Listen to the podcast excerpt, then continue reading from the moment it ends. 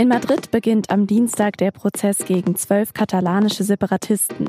Der Vorwurf lautet Rebellion. Die Staatsanwaltschaft fordert bis zu 25 Jahre Haft. Eskaliert der Streit um die Unabhängigkeit von Katalonien jetzt wieder?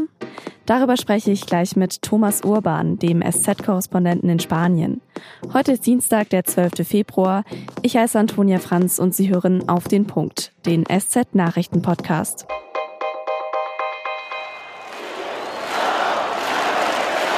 Independencia, also Unabhängigkeit, das rufen die katalanischen Demonstranten Anfang Oktober 2017. Da hatte gerade das umstrittene Referendum stattgefunden. Katalonien wollte sich von Spanien abspalten.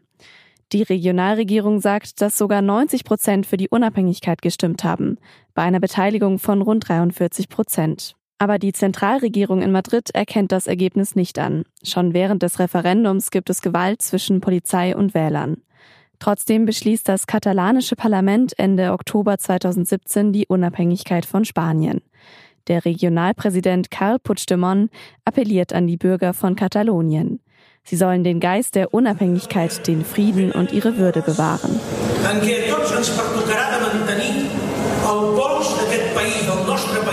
Aber die Regierung in Madrid bleibt hart. Sie klagt Puigdemont und zwölf weitere Separatistenführer an. Puigdemont flüchtet sich ins Exil. Gegen die zwölf anderen Angeklagten wurde am Dienstag der Prozess eröffnet. Ihnen wird Rebellion, Aufruhr und Veruntreuung vorgeworfen.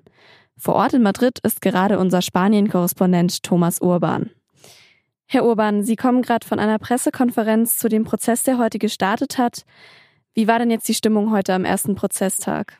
Die Stimmung ist sehr gespannt. Zum einen, weil die Verteidigung wahrscheinlich weiß, dass sie vom Ergebnis des Prozesses nichts Gutes erwarten kann. Die offizielle Seite in Madrid fürchtet, dass es am Rande des Prozesses zu Großdemonstrationen, möglicherweise sogar zu Blockadeaktionen in Katalonien kommt, die die Infrastruktur stören werden. Der Vorwurf gegen die Separatisten lautet ja jetzt Rebellion. Ist es denn überhaupt haltbar? Das sehen eben viele Institutionen anders. Sogar die Berater des spanischen Justizministeriums, also der neuen sozialistischen Regierung, sind zum Schluss gekommen, dieser Vorwurf der Rebellion ist nicht haltbar, weil per Definition eine Rebellion mit Gewaltanwendung verbunden ist. Und das ist nicht der Fall gewesen. Zum selben Ergebnis sind ja auch Gerichte in Deutschland, in der Schweiz, in Schottland und in Belgien gekommen.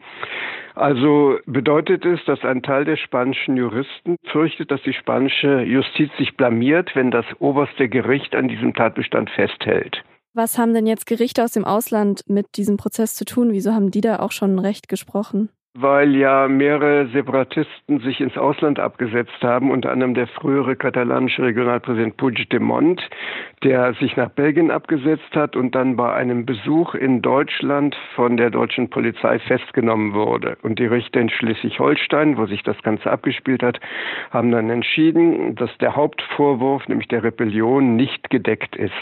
Was ist denn jetzt eigentlich gerade mit Karl Puigdemont? Also warum spielt er denn jetzt gerade aktuell in dem Prozess keine Rolle? Das spanische Recht verbietet es, jemanden in Abwesenheit zu verurteilen. Und da er sich in Europa außerhalb Spaniens frei bewegen kann, ist er halt kein Prozessbeteiligter. Puigdemont hat sich selbst angeboten, über Video als Zeuge auszusagen, aber das hat das Gericht bislang nicht akzeptiert. Wie stark ist denn die Unabhängigkeitsbewegung in Katalonien überhaupt noch? Nach den letzten Wahlen vom Dezember 2017 ist die Bilanz 47 Prozent haben für die drei separatistischen Gruppierungen gestimmt. Bei einer Wahlbeteiligung von drei Viertel. Das bedeutet also, dass de facto weniger als 40 Prozent der Wahlberechtigten die Regierung, die die Unabhängigkeit vorantreibt, aktiv unterstützen. Dieses Ergebnis entspricht auch dem umstrittenen Referendum vom 1. Oktober 2017. Wir wissen aber, dass es Gruppen gibt, vor allen Dingen der jungen Generation, Studenten, Oberschüler, die sich radikalisieren, die der Meinung sind, Spanien sei ein Unrechtsstaat und sie versuchen, Druck äh, auf Madrid auszuüben, indem sie zum Beispiel Eisenbahnlinien oder Fernstraßen unterbrechen. Also es könnte jetzt sein, dass der Streit um die Unabhängigkeit nochmal neu eskaliert sozusagen. Ja, und es besteht zu befürchten natürlich, dass die spanische Regierung weiter versucht, über die Steuerpolitik Druck auf katalanische Unternehmen auszuüben, dass sie sich auf gar keinen Fall auf Seiten der Separatisten engagieren und dass spanische Unternehmen gedrängt werden, ihre Firmensitze aus Katalonien abzuziehen und sich in anderen Regionen Spaniens anzusiedeln.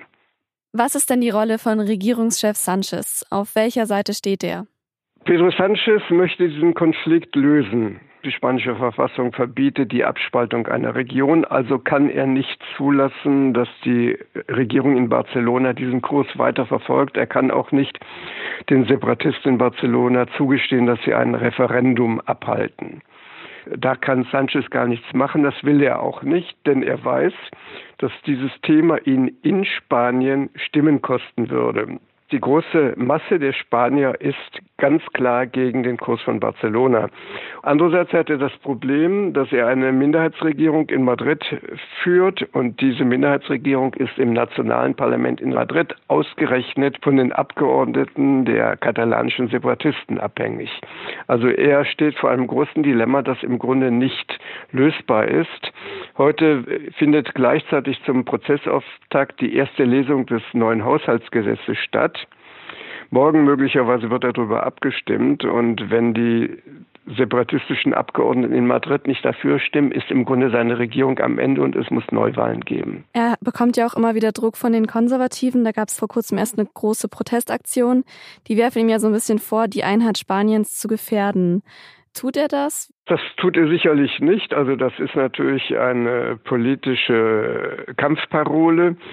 Sanchez macht aus der Sicht von Beobachtern aus dem Ausland eigentlich das einzige Vernünftige. Er versucht einen Dialog mit den Katalanen.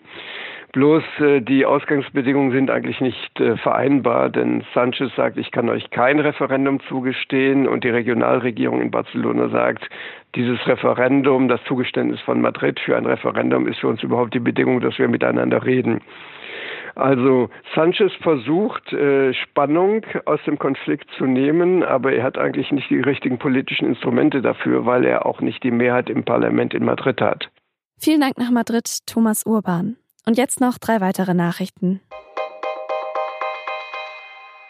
Premierministerin Theresa May bittet das britische Parlament um mehr Zeit für ihre Verhandlungen mit der EU. May rief die Abgeordneten im Unterhaus dazu auf, die Nerven zu behalten. Die Gespräche mit Brüssel befinden sich in einer entscheidenden Phase. Am Donnerstag können die Parlamentarier dann über eigene Ideen zum weiteren Vorgehen beim Brexit abstimmen. Die EU weigert sich bislang, den Austrittsvertrag nochmal zu ändern. Bundesinnenminister Horst Seehofer will prüfen lassen, welche Konsequenzen eine Parteimitgliedschaft für Beamte und Angestellte im öffentlichen Dienst haben kann. Die Prüfung soll sowohl für Rechts- wie für Linksradikale gelten. Schützenhilfe bekommt Seehofer vom Chef des Beamtenbundes, Ulrich Silberbach. Der unterstrich, Extremismus und Beamtenstatus seien nicht vereinbar. Der AfD-Vorsitzende Jörg Meuthen rief Seehofer hingegen dazu auf, vorrangig linksextreme Kontakte von Beamten zu prüfen. Von den AfD-Abgeordneten im Bundestag und in den Landesparlamenten sind mindestens 46 Beamte. Das Volksbegehren Rettet die Bienen war offenbar erfolgreich. Das meldet der Bayerische Rundfunk. Berechnungen zufolge haben in Bayern mehr als eine Million Menschen das Volksbegehren unterschrieben. Sie fordern eine Änderung des bayerischen Naturschutzgesetzes. Angesichts des erwarteten Erfolges des Volksbegehrens hat Ministerpräsident Söder für kommende Woche eine Sitzung mit den Initiatoren angekündigt. Das war der SZ-Nachrichten-Podcast auf den Punkt. Redaktionsschluss war 16 Uhr.